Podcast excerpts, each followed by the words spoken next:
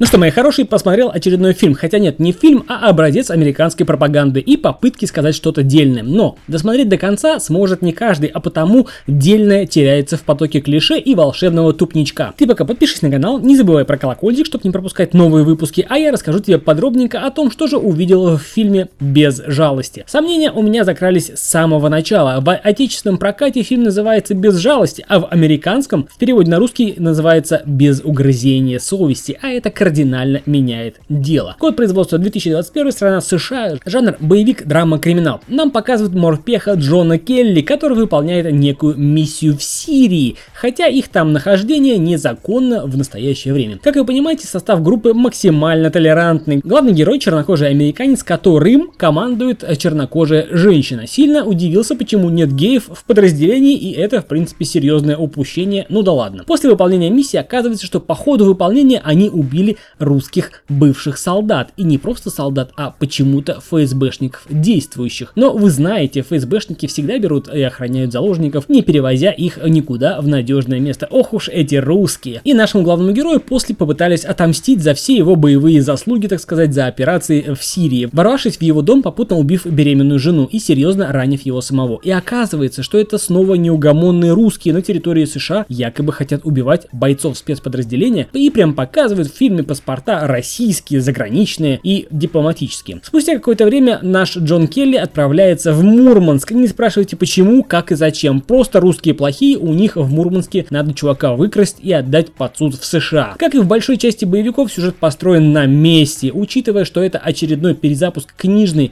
истории Радуги 6, то база у фильма вроде как бы хорошая, но блин, это так скучно было смотреть. Суперсекретная и тайная информация приваливает к нашему главному герою как по волшебству из самых неожиданных источников. Отпускают там и пропускают туда, где, казалось бы, пройти невозможно и не должны. В общем, пропагандистская магия работает на максимум. В главной роли Майкл Би Джордан. Даже не воспринимаю его как актера, не знаю почему. Видимо, это такой же, как русский Александр Петров. Везде одинаковый, какой бы костюм не одел. Хоть костюм из фантастической четверки, хоть ваканский костюм, хоть морпеховский. В общем, фильм, честно говоря, напрягал меня своей трансграничной тупостью и американским пафосом, максимальной заклишированностью. Плохой русский, хороший американец. Если американский солдат убивает, то это, конечно же, ради блага. Если американского солдата убивают, то это негодяи и совершенно плевать, что американский солдат убивает на чужой земле, там, куда его не звали, где его присутствие преступно и вообще он сам является террористом в тот момент. По ходу просмотра постоянно перематывал, ибо скучно и пусто. Единственное, на что можно посмотреть, это перестрелки, но учитывая, что в этих перестрелках убивают русских, то и от этого становится мерзко. В общем, что касается моих рекомендаций по этому фильму. Фильм не удался,